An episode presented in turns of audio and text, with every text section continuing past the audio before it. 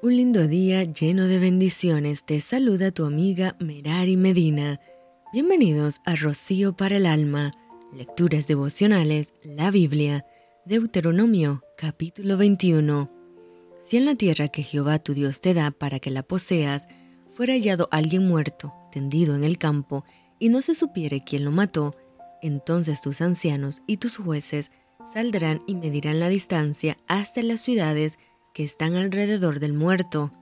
y los ancianos de la ciudad más cercana al lugar donde fuera hallado el muerto, tomarán de las vacas una becerra que no haya trabajado, que no haya llevado yugo, y los ancianos de aquella ciudad traerán la becerra a un valle escabroso, que nunca haya sido arado ni sembrado, y quebrarán la cerviz de la becerra allí en el valle.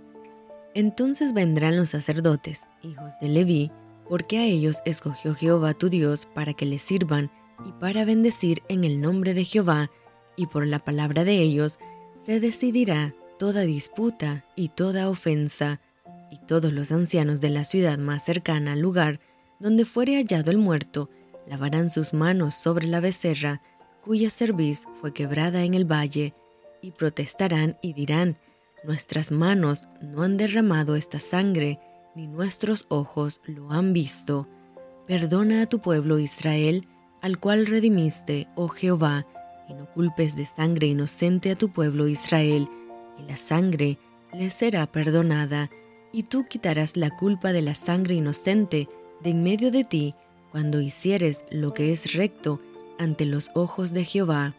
Cuando salieres a la guerra contra tus enemigos y Jehová tu Dios los entregare en tu mano, y tomares de ellos cautivos, y vieres entre los cautivos alguna mujer hermosa, y la codiciares, y la tomares para ti por mujer, la meterás en tu casa, y ella rapará su cabeza, y cortará sus uñas, y se quitará el vestido de su cautiverio, y se quedará en tu casa, y llorará a su padre y a su madre un mes entero, y después podrás llegarte a ella, y tú serás su marido, y ella será tu mujer.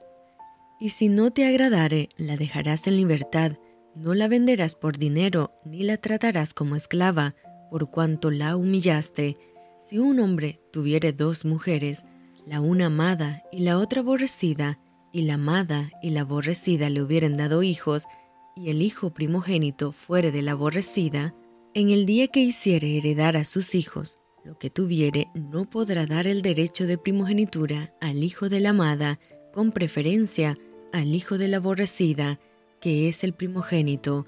mas el hijo de la aborrecida reconocerá como primogénito para darle el doble de lo que correspondiere a cada uno de los demás, porque él es el principio de su vigor y suyo es el derecho de la primogenitura.